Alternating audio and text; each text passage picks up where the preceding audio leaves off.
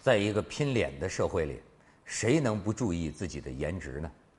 就连罪犯，人家比都比我们在乎。这个澳洲有一个二十五岁的这么一嫌犯叫达蒙，这达蒙呢被警方通缉，就照片呢发在了这个社交网站上，可没想到，正逮这人到处逮不着呢。有一天，警察在这个社交网站上看见，在他的那个通缉那个犯的照片的下边，这哥们竟然留言了，这跟帖跟警察喊话说：“哎，拜托。”能不能给我换张照片啊？这照片忒丑了，太太恐怖了。哎，警察也挺逗的，在底下赶快跟他对话，说：“大蒙，请你到附近的警察局去，我们一定给你安排照一张新的。”这人现在已经落网了，当地这个警察也在社交媒体上开聊，说：“现在我们终于可以为达蒙安排照一张新的照片了，希望他不会失望。”这个。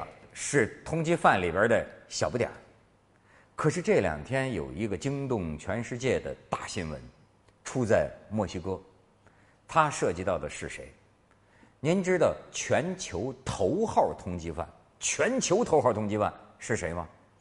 大毒枭，墨西哥的大贩毒集团的教父级的人物古斯曼，华金古斯曼，这人外号啊是个叫矮子，身高只有。一米五五，可是呢，他就是他的这个贩毒网络呀，遍及四十八个国家。这个华金古斯曼，他可是福布斯这个富豪榜上有名的人物。当时说他的这个个人财产十亿美元，他的集团加双引号的集团呢，这个七十亿美元。就这么一个，但是呢，同时福布斯这个有富豪榜吧，亿万富豪榜，古斯曼榜上有名。然后呢，福布斯还有一个全球十大恶人榜，榜首第一位是谁？哎，也是这哥们儿古斯曼。说是自打拉登被击毙之后，他就排第一，就是而且是美国、墨西哥一直都在抓他。他这次怎么爆出新闻啊？他从墨西哥最高度设防的监狱第二次。成功越狱。他第一次越狱呢，他是在一九九几年被抓的。原来光靠墨西哥就抓不着他，因为呢他是美国那边悬赏五百万美元要抓的这个大毒枭，他就简直是美国的毒品最多就是从他这儿输送过去的。美国人指控他成吨成吨的往这个芝加哥输送可卡因，就这么一个人物。所以在美国的这个协力之下。一九九几年抓到他之后，他在牢里坐了八年。那个时候也是在墨西哥另一个最高度设防的监狱。可是人家也有人调侃说，这种大毒枭贩毒集团的首领啊，往往关到高度设防的监狱啊，就等于是高度奢华。他在这里边那家伙小日子过的，几乎整个监狱的人是为他服务的。他的妻子、他的情妇，哎，那这个络绎不绝的到监狱里来。啊，甚至是带着伟哥来啊，可就是他在监狱里可以吃伟哥啊，可以遥控外边这个呼风唤雨。就说在他坐牢期间，他的这个业务啊，还在这个蒸蒸直上，还在蒸蒸这个上升。你说就这么一能力，好，那一次，二零零一年，本来是坐这牢里没不准备越狱啊，这不是挺好的办公室吗？为什么二零零一年他第一次越狱了呢？因为美国政府看出来了，跟墨西哥说说你要引渡到我们这儿来，他听说他要引渡回美国呀，这下想办法越狱了。关于他第一次越狱是怎么成功的，有多种传说。有人说呀，他就是穿着警察的衣服，大摇大摆的走出去的；还有人说是他买通了一个监狱里的社工，然后呢，他让这个社工啊，跟这个狱警说说我要帮这个古斯曼呢。从这个狱里运一批黄金运出去，这个你看狱警都可以批准，可以运一批黄金运出去。结果那回运黄金的车里不是装装着黄金，而是古斯曼本人说他就这么给运出去的。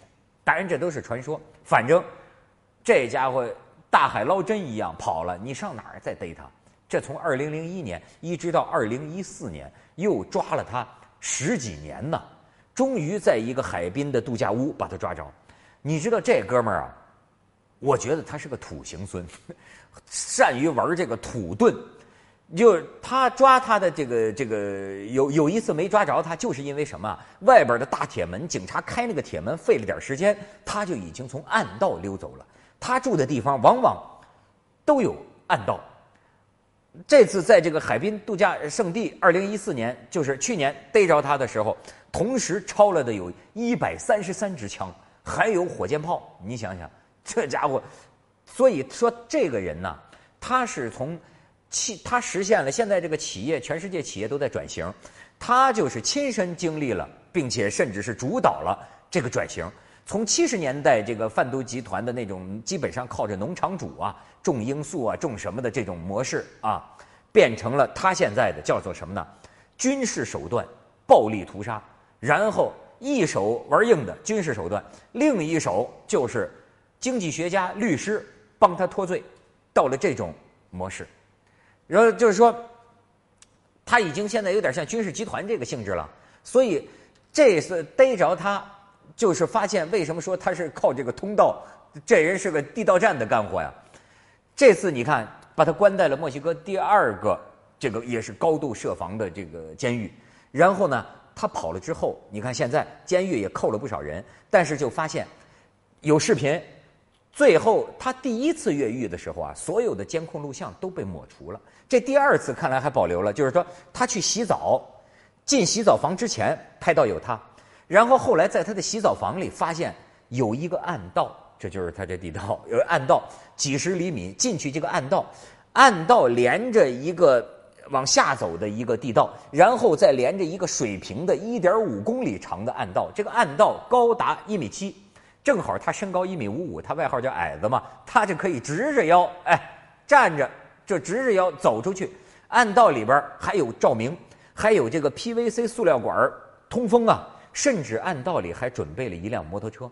一点五五公里开外，就是在监狱不远处有一个未完工的房屋，而这个房屋啊，在他去年入狱的时候就开始修了。所以你想想，他跟他的同伙。有人说这个人呢，他最大的武器还是什么武器啊？他有腐化贿赂一切人的能力，所以在很长时间内，为什么美国要要要要要插手啊？很长时间内，墨西哥的企业家、政客，甚至是有的警察，都忠心耿耿为他服务。而且，这哥们为什么说他是通过地道逃生？我就说他是个土行孙地道战呢？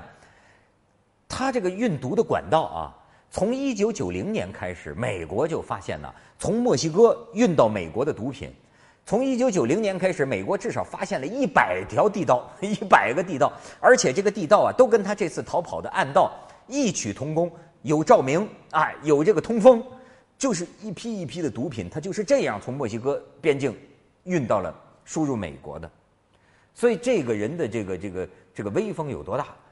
听说他越狱成功，墨西哥总统就说呀：“说这是我们墨西哥的这个羞耻啊！”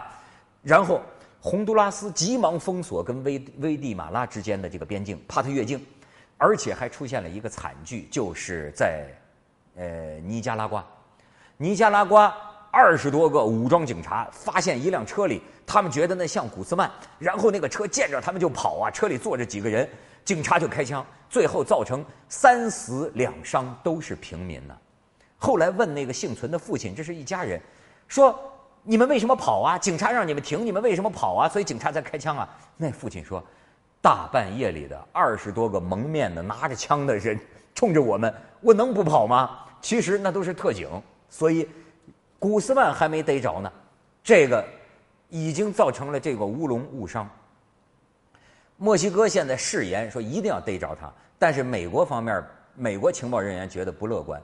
就说他要是回到了他的家乡，就这古斯曼啊，他在他的家乡很有威望。为什么呢？就是贫苦老百姓啊，他经常补贴他们，遭了什么灾啊，他就给他们发钱，甚至给他们买车，哎，甚至给他们逢年过节，呃，送点好处给家乡的这个呃父老乡亲。所以说，美国人就担心，就说如果他潜回他的家乡，那。就像一滴水呀，融化到了群众当中。这玩意儿抓还真不是那么容易的事儿。所以说，古斯曼现在他在何方？